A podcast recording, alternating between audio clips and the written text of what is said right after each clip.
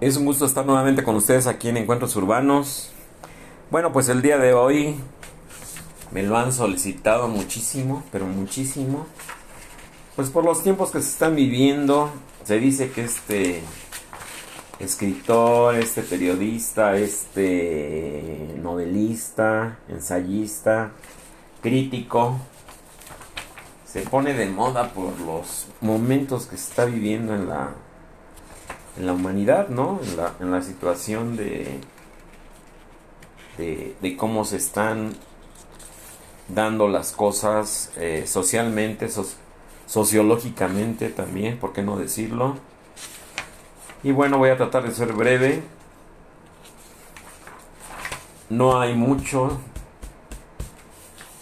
No sé por qué investiga uno o no sé si estén ocultando la información, o no sé quién sea el que marque la pauta o el que diga como que qué sí se puede investigar. Digo, en el caso mío, de mi equipo, que nos tenemos que documentar, cuesta muchísimo trabajo eh, encontrar las fuentes, encontrar los libros, pues lo que sea, con tal de tener un conocimiento más amplio, más serio más, más eh, amplio, repito, más, contundente de los, que, los temas que queremos abordar aquí en este espacio. Pero pues básicamente, les soy honesto, eh, en el caso de lo que vamos a hablar hoy de este personaje, pues hay, hay también muy poco, ¿eh? No me explico por qué, pero así es. Bueno, pues el, personaje es nada más y nada menos que George Orwell. El multicitado en estos últimos años, ¿sí? el archimencionado George Orwell, que en realidad es un sinónimo. Él realmente no se, no se llama así. Él realmente eh, es un seudónimo, perdón, dije sinónimo, perdón es un seudónimo que él siempre utilizó. ¿sí? Él realmente, George Orwell, se llama Eric Arthur Blair, que nace en Motihari, Raj británico, el 25 de junio de 1903 y muere en Londres, en el Reino Unido, el 21 de enero de 1950. ¿sí? Conocido por su seudónimo, ahí fue donde tuve lapsus, perdón, conocido por el seudónimo de George Orwell, fue un novelista, periodista, ensayista y crítico británico nacido en la India. Sí, en esas épocas la, India era una colonia británica. Autor, entre otras obras, de las novelas distópicas La rebelión de la granja en 1945 y 1984 en 1949. Este libro, este, esta novela distópica de 1984 es la que más furor ha causado en estos últimos tiempos. Lo digo yo como, como sociólogo, ¿no? Como a lo que yo me he abocado estos últimos, pues, cuando menos 20 años, 30 años, el estudio de la sociología, ¿sí? El urbanismo y aparte de mi carrera, la, arquitectura, ¿no? Entonces, pues bueno, eh, se ha dado un boom de estos dos libros, La rebelión de la granja, repito, escrito en 1945 y 1984, escrito en 1949, de Eric Arthur Blair, mejor conocido como George Orwell, el seudónimo que él usó toda, toda, toda, toda su vida, que muere a causa de la tuberculosis, ¿sí? Está sepultado en Oxfordshire él vivió entre Londres y París, transcurrió su vida, ¿sí? Es obviamente inglés, es ateo, su religión es el ateísmo, su lengua materna el inglés, y bueno, pues más o menos es un resumen biográfico, ¿sí? De, de este señor, que repito, es conocido como eh, su seudónimo como George Orwell, pero en realidad se llama Eric Arthur Blair.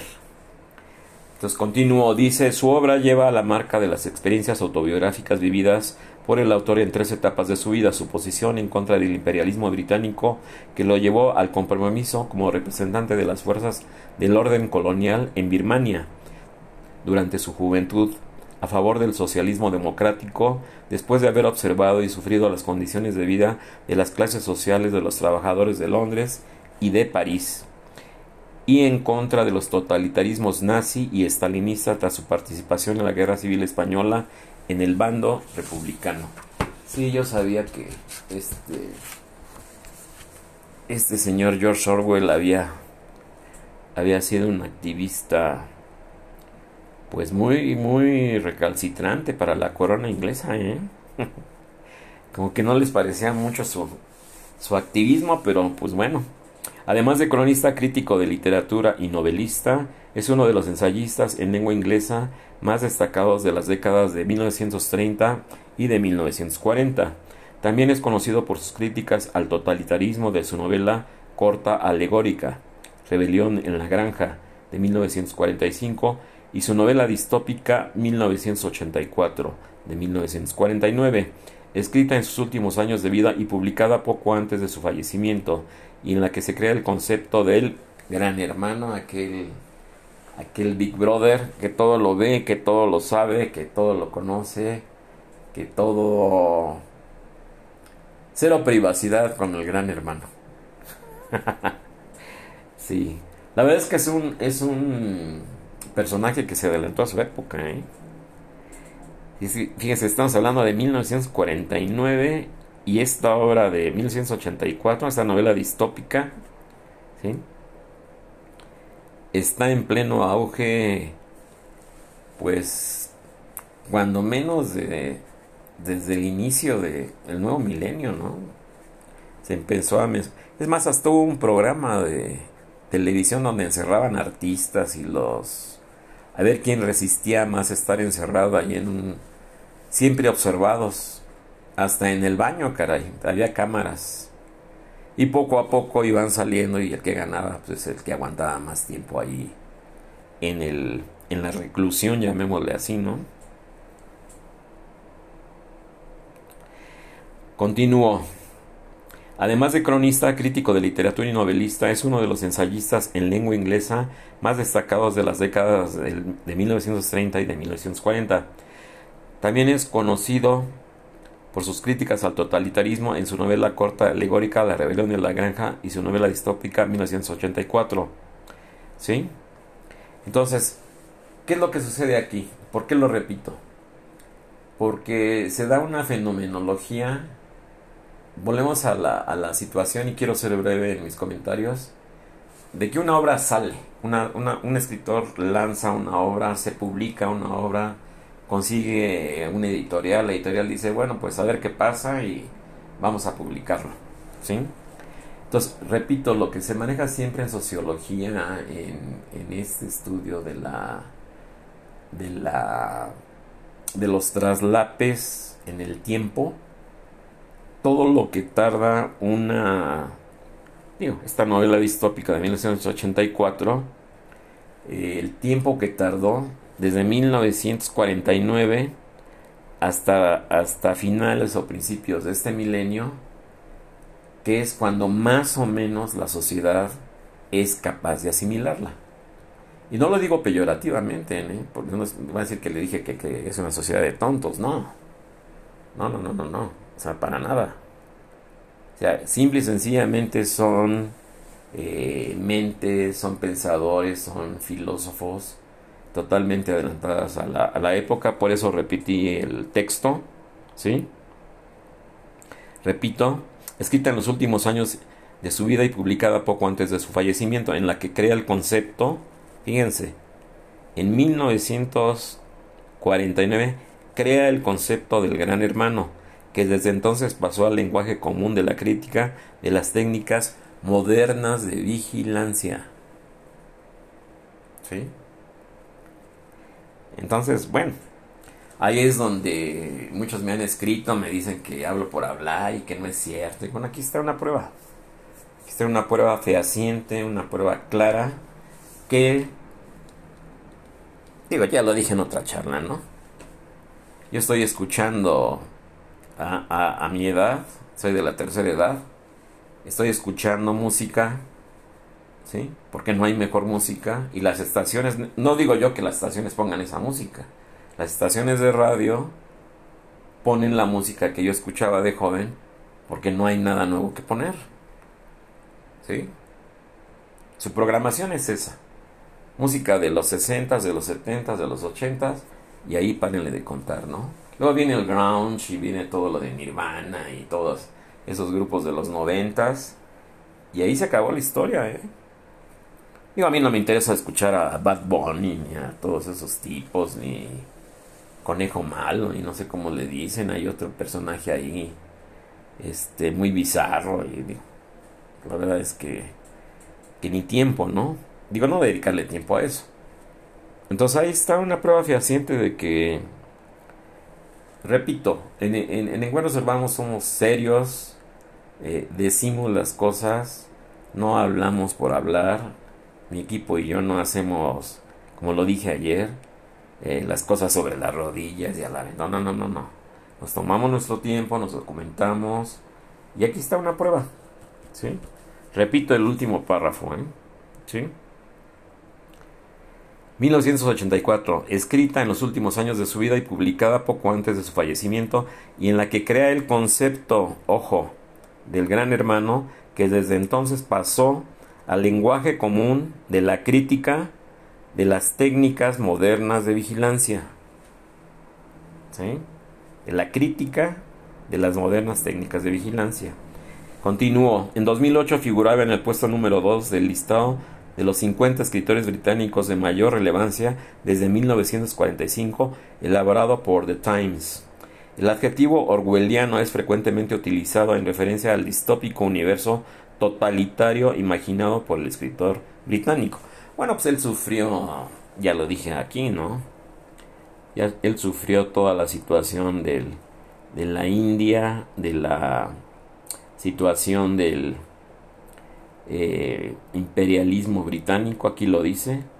Su, su posición en contra del imperialismo británico que lo llevó al compromiso como representante de las fuerzas del orden colonial en Birmania durante su juventud.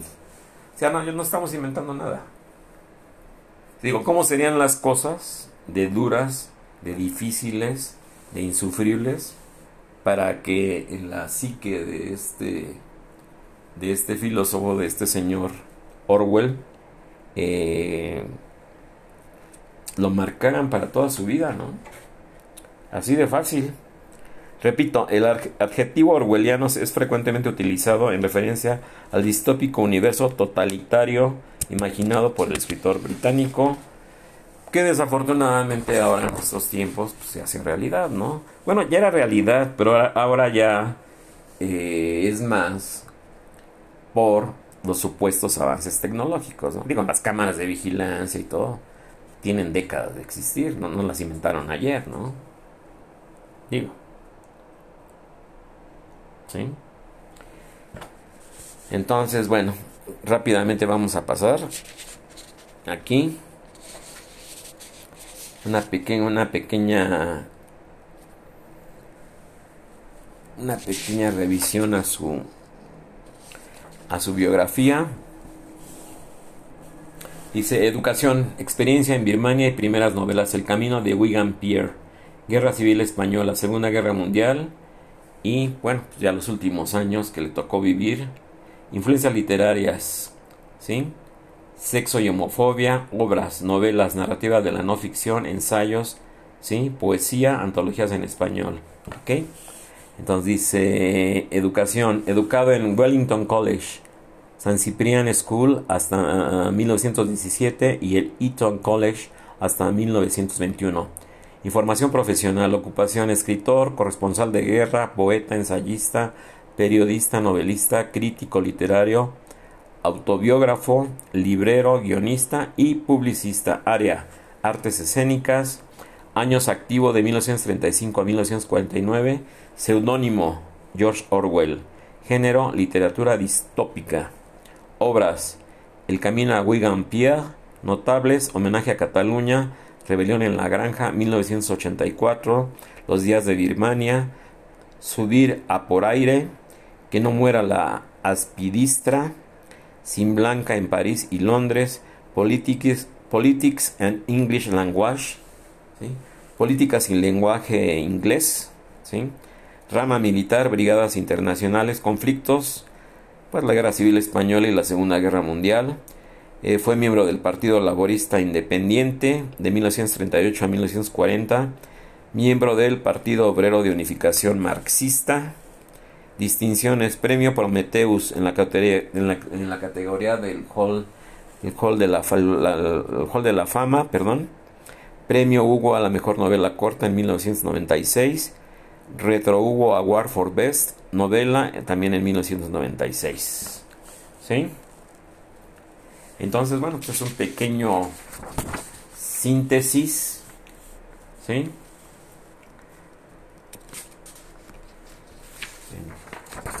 Aquí tengo toda mi toda mi información. Voy a omitir lo de la lo de la Guerra Civil Española y la Segunda Guerra Mundial porque no tiene a mí lo que nos interesa bueno es su filosofía su quehacer literario su filosofía todo eso no entonces continúo dice así en 1949, Orwell entregó una carta a su amiga Celia Kirwan, que trabajaba para una sección del Ministerio de Asuntos Exteriores británico, dedicada en esos días a organizar unas conferencias sobre el estalinismo. Kirwan se dirigió a Orwell solicitándole nombres susceptibles de aceptar. Orwell también incluyó una lista de 38 escritores y artistas que consideró en su momento con inclinaciones procomunistas y que no tendrían intención en participar en dichas conferencias, en la que, perdón, en la que la lista, que no fue publicada hasta el año 2003, incluyeron numerosos periodistas, entre ellos el editor de New Statesman, Kingsley Martin, y también los actores Michael Redgrave, Paul Robertson y Charlie Chaplin. Bueno, sí, a Chaplin siempre se le por eso se autoexilió, siempre se le, se le tachó de comunista y se le, de alguna forma se le bloqueó su, su carrera cinematográfica. En octubre de 1949, poco antes de su muerte, se casó en segundas nupcias con Sonia Bromwell. Orwell murió en Londres a la edad de 46 años de tuberculosis, enfermedad que, se había, que había contraído durante el periodo que describe en Sin Blanca en París y Londres. Pasó los últimos tres años de su vida entre hospitales. Poco antes de morir pide ser enterrado de acuerdo al uso anglicano. Falleció el 21 de enero de 1950. Sus restos reposan en el cementerio de Southern Courtenay en Oxfordshire. Influencias literarias es lo que nos interesa a nosotros. Orwell decía que su estilo literario se aproximaba bastante al de Somerset Maugham. En sus ensayos literarios también alababa encarecidamente a los trabajos de Jack London, especialmente su libro La carretera, The Road. El descenso de Orwell a la vida de los más desfavorecidos en el camino a, Wigan Pier tiene un parecido razonable con la gente del abismo de, de People of the Abyss de London. Entre otros ensayos, Orwell manifiesta su admiración por Charles Dickens, Herman Melville o Jonathan Swift. Sexo y homofobia. La política sexual juega un papel importante en 1984 en la novela. Las relaciones íntimas de las personas se rigen estrictamente por la Liga Juvenil Antisexual del partido, al oponerse a las relaciones sexuales y en cambio fomentar la inseminación artificial. En lo personal, a Orwell le disgustaba lo que él consideraba como puntos de vista emancipadores, revolucionarios, equivocados de la clase media, expresando desdén por todo bebedor de jugos de fruta, nudista, persona que usa sandalias, hipersexuales. El escritor también estaba abiertamente en contra de la homosexualidad, en un momento en que tal prejuicio era muy común. Hablando en conferencia del centenario de, George Orwell en el 2003, Daphne Patay dijo, por supuesto que era homofóbico, eso no tiene nada que ver con sus relaciones con sus amigos homosexuales. Ciertamente tenía una actitud negativa y cierto tipo de ansiedad, una actitud denigrante hacia la homosexualidad ese es definitivamente su caso. Creo que su escritura lo refleja completamente. Pues sí, sí, sí. Ya había yo leído algo acerca de eso, precisamente de este libro 1984, de estos comentarios. Repito, es que ese tipo de personajes, sus filosofías, todo, pues como, como, como los tiempos, lo que a él le tocó vivir, definitivamente este tipo de preferencias sexuales, pues simple y sencillamente no eran aceptadas, ¿no? Ahora son otros tiempos. Continuó. Orwell usó epítetos homofóbicos tales como Nancy y Pansy, así como expresiones de desprecio por lo que llamó el pensamiento de izquierda y los poetas Nancy, es decir, escritores e intelectuales homosexuales o bisexuales de izquierda como Stephen Spinder y W. H. Auden, el protagonista de Keep o de Aspidistra Flying, Gordon Comstock, realiza una crítica interna de sus clientes cuando trabaja en una librería y hay un pasaje extenso de varias páginas en las que se concentra en un cliente masculino homosexual y se burla de él por sus características de Nancy, incluyendo un ceseo que describe detalladamente y con cierto disgusto. Stephen Spender pensó que las explosiones homofóbicas ocasionales de Orwell eran parte de su rebelión contra la educación pública. Pues sí, repito, era. Eh, eh, les recomiendo el libro, ¿eh? La rebelión en la granja, los dos, y este de 1984, como que para estos tiempos son obligados, ¿eh? A veces mucha gente me dice que no son fáciles de leer, que no son fáciles de entender. Les doy toda la razón. Son conceptos, repito, muy avanzados para su época. Y una época, como lo acabo también de mencionar, en donde cierto tipo de preferencias sexuales simple y sencillamente no eran aceptadas socialmente. O sea, e, e, en, el, en este año 2023, en este nuevo milenio, ya es otra cosa. O sea, ¿sí? ya, ya todas las eh, reclamaciones o recriminaciones de homofóbico y todo eso, pues caen, caen por su propio peso porque simple y sencillamente eso no existe. Y digo, yo entiendo que lo hizo precisamente, lo que hablo de los traslapes, en el tiempo, ¿no? El tiempo que le toca a cada uno vivir, ¿no? Quizás en la época de Orwell, esta aceptación, esta convivencia que haya ahí con, con personas de otra preferencia sexual, otras preferencias sexuales, este, era inimaginable, así de fácil. Digo, yo lo digo como sociólogo, ¿no? E-, era totalmente inimaginable, ¿no? Ya no, ya no lo digamos, ya no lo digamos por el punto de vista literario, eclesiásticamente, ¿no? En especial por la Iglesia Católica, que a final de cuentas eh, eh, es público y es público y notorio lo que ha salido a la luz de, de los acontecimientos que en mayor, en mayor, en mayor grado, en mayor parte, corrijo, en mayor grado han, creado un éxodo de feligreses. Todos estos casos de, de, pederastia no, no castigados, todos estos casos... Y lo digo así porque son públicos. Salen en televisión, en horario que están los niños, salen en, cualquier revista, salen en cualquier periódico, salen en, todos lados se habla de eso. En especial, repito, y lo digo con muchísimo respeto, de, los casos que ha habido, de, de tantas, de, los tantos que ha habido y que se ha sabido, en especial de integrantes o miembros de la Iglesia Católica.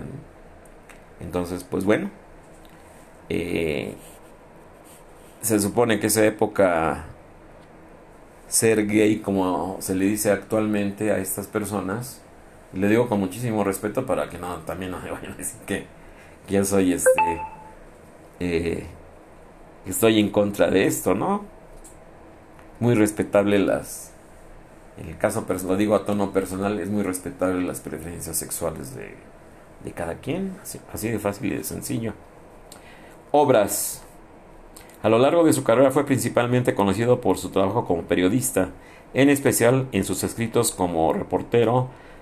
A esta faceta se pueden ascribir obras como Homenaje a Cataluña, ¿sí? sobre la Guerra Civil Española, o El Camino a Wigan-Pier, The, Road of the Wigan-Pier, que describe las pobres condiciones de vida de los mineros en el norte de Inglaterra. Sí, todas aquellas. En alguna película sale eso. No, recuerdo ya el nombre. Las minas de carbón para...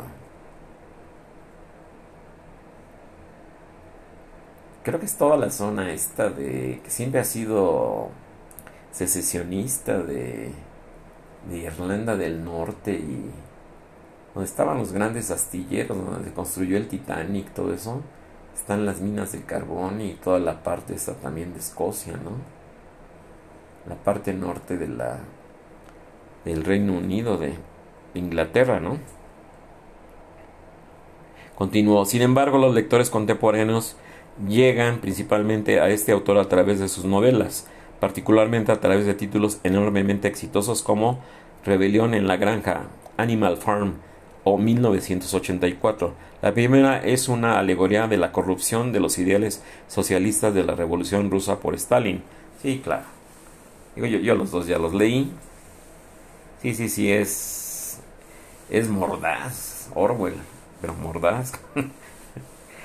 sí, caray.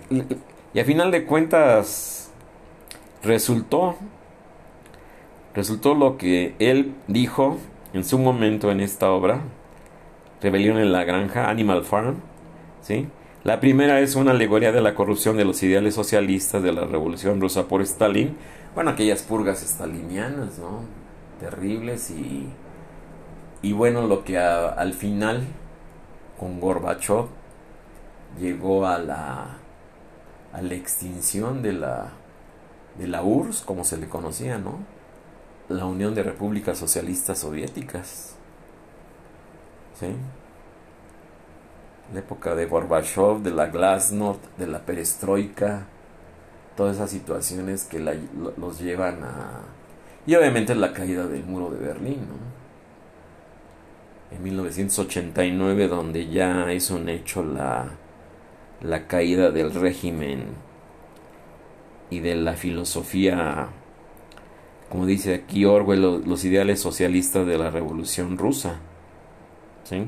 1984 es la visión profética de Orwell sobre una sociedad, fíjense muy bien, 1984 es la visión profética, como lo acabo de mencionar hace unos momentos, profet, o sea, se adelantan, simplemente se adelantan, o tienen una bola de cristal, o tienen un...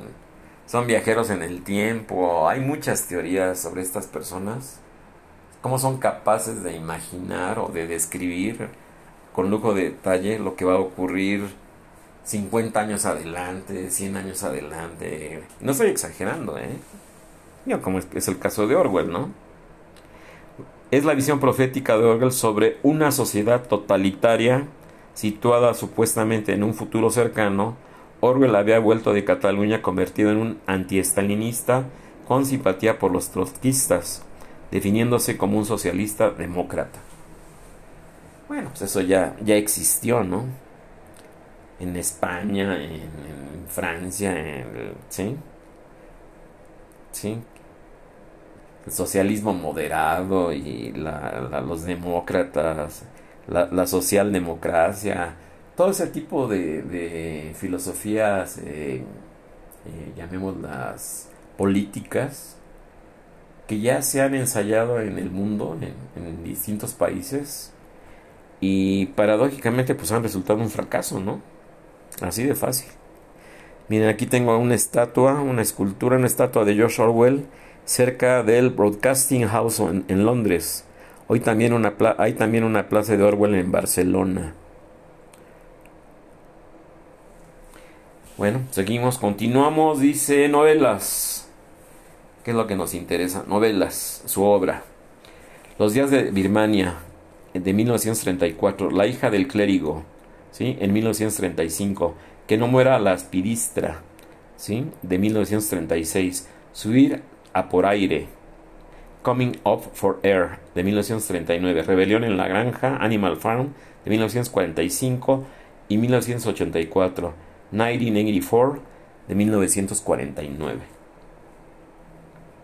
Estamos hablando de 1, 2, 3, 4, 5, 6 novelas que son extremadamente, así lo, lo puedo yo sobre todo las dos últimas, Rebelión en la Granja y, 1984, pues todas son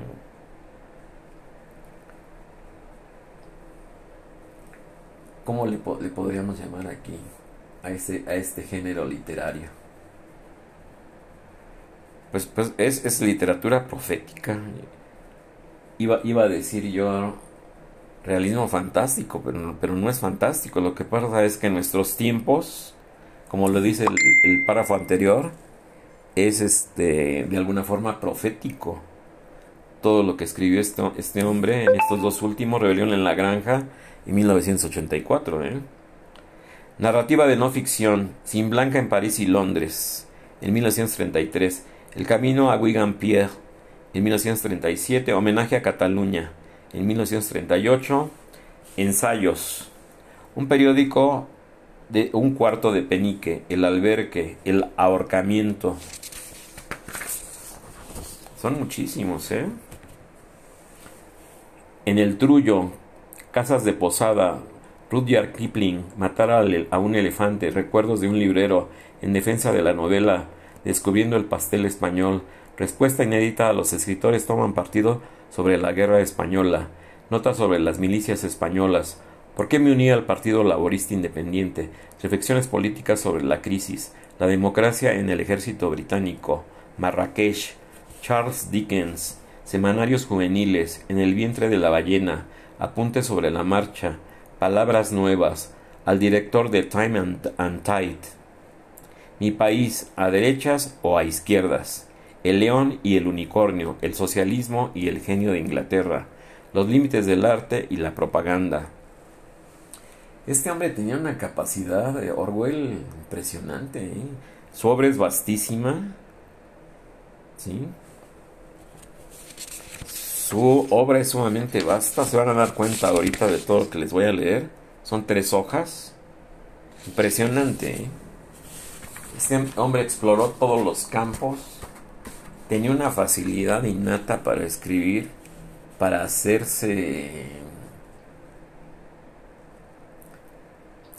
es una fusión mental entre el pensamiento y escribir con una claridad, con una, llamémoslo así, con una gran facilidad, con un gran entendimiento, ¿sí?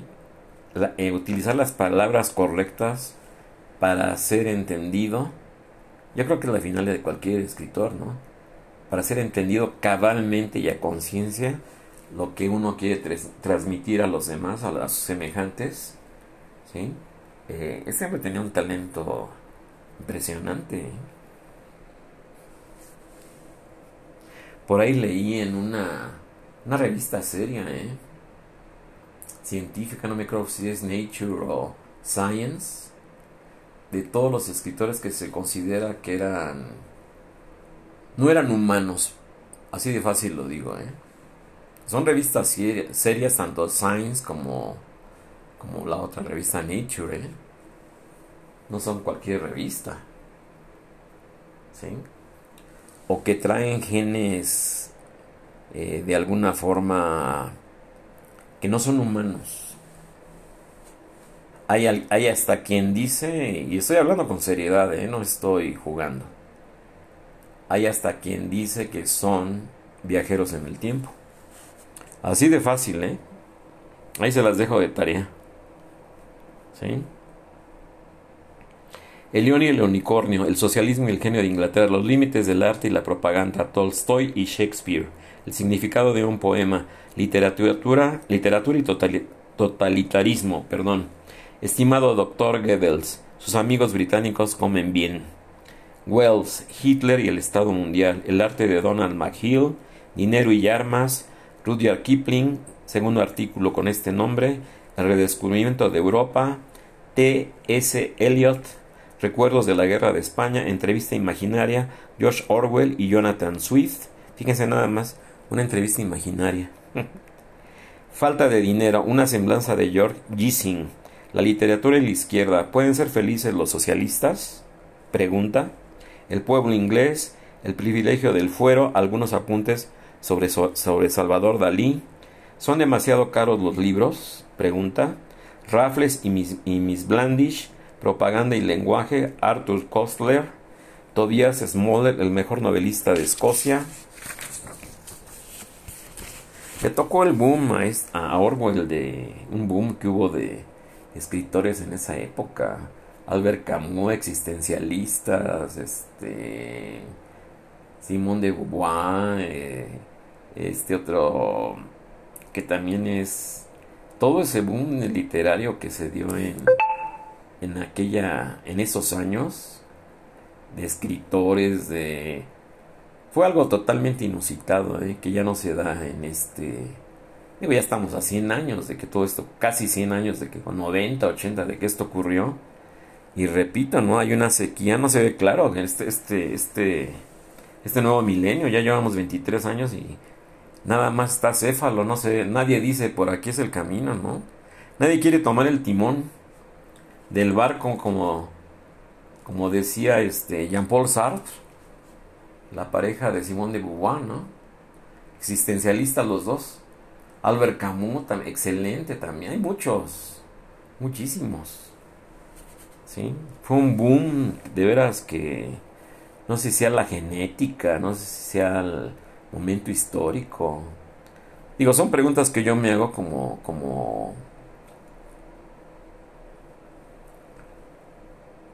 pues ya, ya más allá de la sociología, ¿no? Ya más a tono personal, ¿no? O sea, ¿qué está pasando en este nuevo milenio? ¿Por qué los nuevos gurús son, son disque empresarios y, y, gente que, que, tiene dinero por vender, como es el señor este, lo digo con respeto, este señor de Amazon o Amazon o como se diga, ¿no? Este señor Besos, ¿no? Jeff Besos, ¿no? ¿Sí?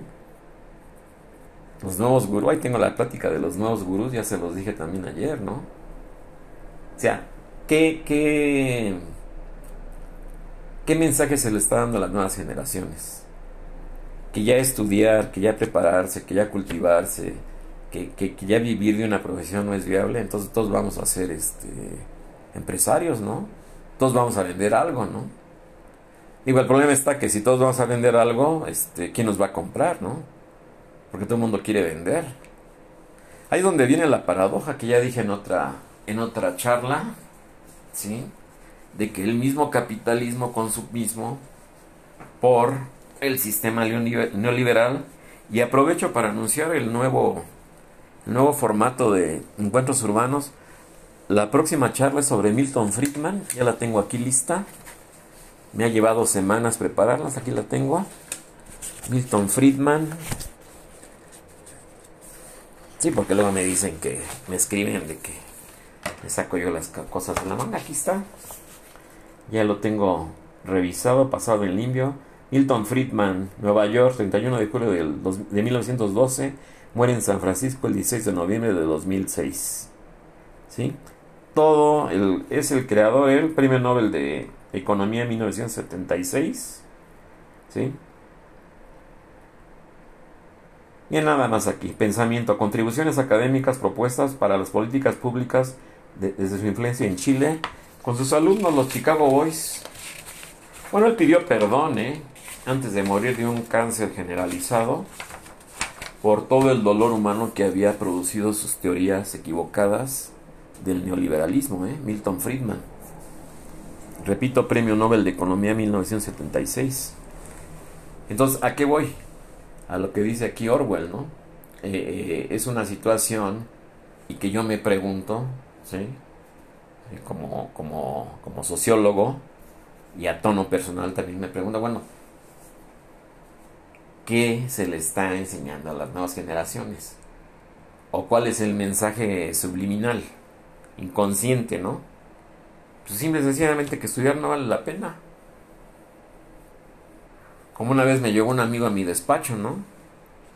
Que traía un coche último modelo y todo eso. Y, me lo fue a presumir. Álvaro, me acuerdo, ya no digo apellidos. Mi amigo Álvaro. Y me dice así muy sarcásticamente, dice, mira, tengo mejor coche que tú y sin trabajar, y sin andar con albañiles, ni ensuciándome de cemento, ni de mezcla, y quemándome la vista ahí en, en un respirador y todo eso. Así, ¿eh? Así me lo dijo. Y obviamente yo soy de piel gruesa, no soy de piel delgada, ¿no? O sea, son cosas que a mí no me afectan, pero ahí mide uno la categoría moral, la categoría, el valor que tiene una persona, ¿no? En la forma en que se expresa, en la, la forma que, que, digo, como, como persona la respeto, pero en educación, en conocimiento, en cultura, pues este señor no tenía nada. No, absolutamente nada. O sea, por eso también es el fenómeno, yo digo como sociólogo, que la gente se quiere dar valor, un valor que no tiene, precisamente haciéndose de objetos materiales o de un supuesto estatus de vida superior a los demás. De ahí es donde viene la frase de aquel filósofo, ¿no? Hay que ser antes de poseer, ¿no? No al revés, ¿no? O aquella frasecita del libro aquel de, ¿no? De compro luego existo, ¿no? Digo, aquí aplica perfectamente bien por lo que dice Orwell, ¿no? Entonces, ¿a qué se está llegando a eso? Los nuevos gurús, ¿no? Todos empresarios, ¿no? Bill Gates, metido en la medicina, metido en las vacunas de COVID. El otro señor, Zuckerberg, lo mismo. En líos legales, todos archimillonarios. El otro señor es Elon Musk también. Ya son para la juventud, para la niñez de estos tiempos, las figuras a seguir, los, eh, llamémosle, el epítome de lo que debe de ser en estos tiempos el éxito como ser humano. Digo, lo digo con todo respeto. Los señores tendrán mucho dinero, yo quisiera saber qué, qué otra cosa saben hacer, ¿no? Eh, aparte de vender. ¿Sí? La verdad, ¿no? Digo, porque yo no, yo no creo que Elon Musk haya diseñado los coches que, que supuestamente él vende o que supuestamente él va a comercializar o las baterías o la tecnología. Digo, esto se lo pagó a alguien. Pero obviamente son tan ególatras, ¿sí? ¿Sí? Tan egocéntricos que no le dan crédito a las personas que hacen todo ese trabajo. Así es el fenómeno sociológico. En fin, continúa porque la lista es impresionante de este señor Orwell. Divertido, pero no vulgar. Ostras y cerveza negra. Endeveza de P.G. Woodhouse. Antisemitismo en Inglaterra. La poesía y el micrófono. Notas sobre el nacionalismo. Notas personales sobre cientificción. Fíjense los términos que él ya utilizaba. ¿eh? Lo voy a subrayar. Que si me llama poderosa, poderosamente la atención. Y le voy a poner aquí un signo de interrogación. ¿sí? Notas personales sobre cientificción, o sea, la ciencia ficción, ¿no? ¿Sí? O el, o el sci-fi, ¿no? Como se le conoce, ¿no? Que eso se puso en un auge tremendo en la carrera espacial en los años 60. Yo, digo como sociólogo, en los años 60 en plena Guerra Fría, después de la Segunda Guerra y aparte de la Guerra Fría estaba la carrera espacial entre Rusia y Estados Unidos. Y salieron una multitud de, de programas de televisión, de sci-fi y películas de ciencia ficción, ¿no?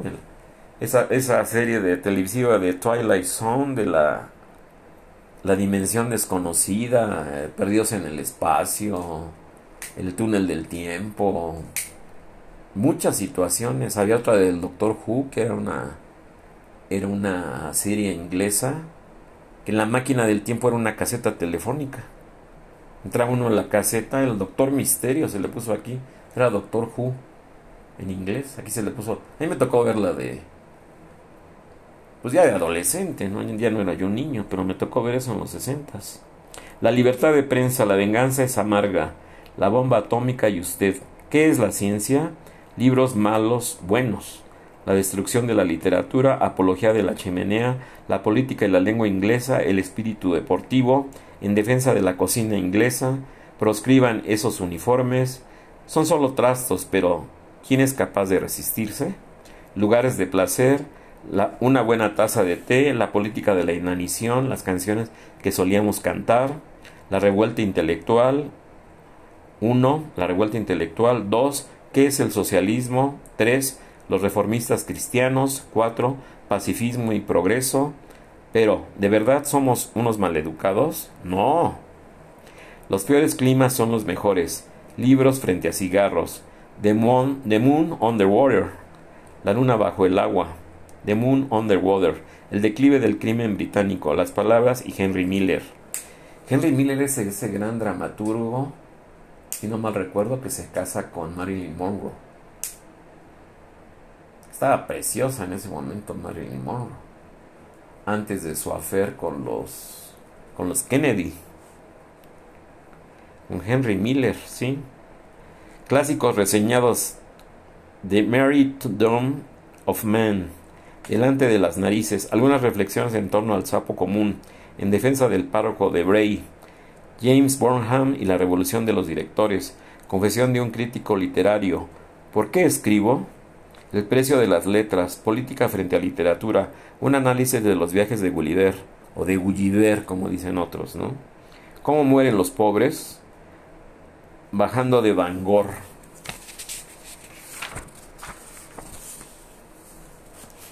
Continúa la lista, ¿eh? León Tolstoy y el bufón. Prefacio para la edición ucraniana de la rebelión de la, en la granja, perdón la visión de Boardman sobre el conflicto mundial contemporáneo. Fíjense nada más, ¿no? La visión, la visión de Boardman sobre el conflicto mundial contemporáneo. Ya en esas épocas la veía venir este señor Orwell. Hacia la, hacia la unidad europea. Bueno, ya sabemos que Europa ya la veía venir también. ¿Sí? Pero, o sea, eh, la Unión Europea se concreta tácitamente ya en, los noventas. Ya después de la caída del muro de Berlín, de la unión, ya del reconocimiento de la Europa Oriental como parte de Europa ya liberada, todos esos países, Polonia, Yugoslavia, Rumania, o Rumanía, como le dicen otros, todos esos, todos esos lugares, ¿no? Checoslovaquia, ¿sí? Era un visionario este hombre, ¿no? Repito, en revistas serias he, leído de que lo consideran quizás, hablando de ahorita de ciencia ficción, de, un viajero en el tiempo, ¿eh? hacia la unidad de Europa. Pero esto lo dice él 40 años antes, en defensa de la Cámara Siliacus, Max y Rusia. O sea, está hablando obviamente de Carlos Marx, ¿no? Marx y Rusia, los escritores y el Leviatán. La prensa británica de izquierda. George Gissing. ¡Ay! ¡Qué alegrías aquellas! Reflexiones sobre Gandhi, Evelyn Waugh, un premio para Ezra Pound. Poesía, poesía completa, George Orwell, The Complete Poetry, 2015. ¿Sí? Antologías en español. No, es que tiene una obra impresionante, este, es vastísima. Yo creo que se la yo creo que no dormía, caray. Se la pasaba escribiendo. Y lo digo con respeto, ¿eh? No, no es sarcasmo, ¿eh? Digo, para escribir todo eso. Es como Picasso, ¿no? Y, no, no, es.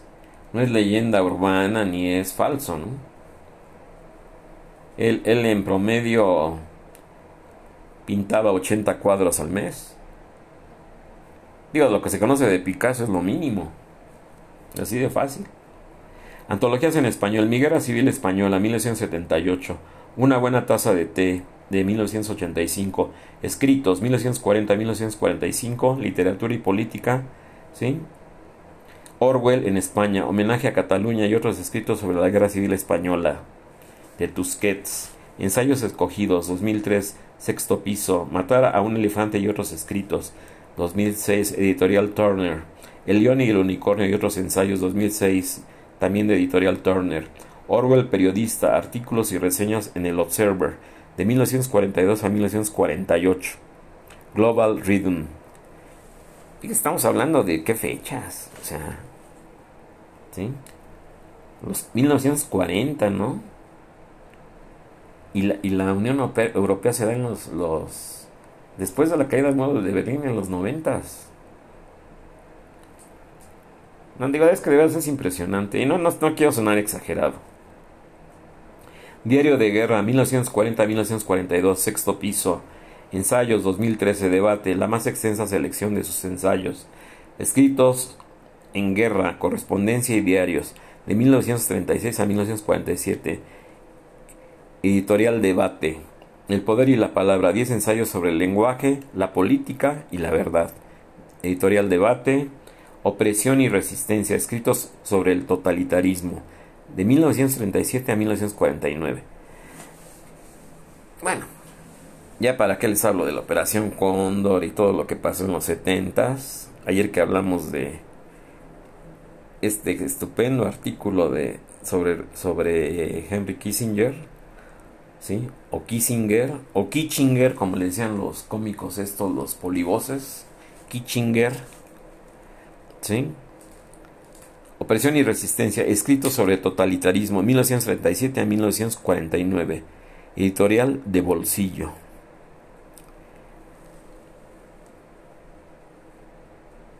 Hombre, es, es interminable la lista. Desgraciadamente se me acaba el tiempo, pero la verdad es que vale la pena. Pues ahí está. Está este gran visionario, este gran escritor, periodista, novelista, visionario, una obra muy extensa, una obra muy poli, un adelantado a su tiempo, Eric Arthur Blair, mejor, conocido como George Orwell, ¿sí? Y, pues bueno, en la India yo creo que vivió, como lo dije al principio, vivió los avatares de la del colonialismo inglés, ¿no? Que por lo que se ve lo hicieron sumamente, pero sumamente eh, contestatario, sumamente, digo, lo digo ya, ya revisamos sus, su, sus obras y la rebelión en la granja 1984, lo hicieron de veras un personaje pues yo que recuerdo no conozco un escritor con una con, tan visionario con esa digo lo del gran hermano aquí está no ya con esto quiero concluir no digo es lo más conocido y lo que más y el término que ya se maneja también en sociología no es que, es que este es orwelliano, ¿no? O kafkiano, ¿no? ¿Sí? O warholiano también. Andy Warhol también ya tiene su... No sus 15, sus décadas de fama, ¿no? Él, hablaba de, de, que cada ser humano tiene sus 15 minutos de fama, ¿no? Pero estas personas tienen fama de, de por vida, ¿no? Ad infinitum, como se dirían en, en latín, ¿no? La verdad es que sí, la verdad es que sí, es un... Solamente les quiero leer esto, ¿no? Su novela distópica 1984, escrita en 1949, ¿sí?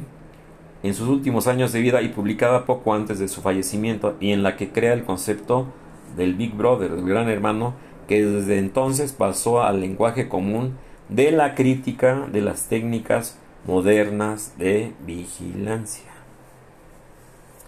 Aquí tenemos el caso de la Ciudad de México, ¿no?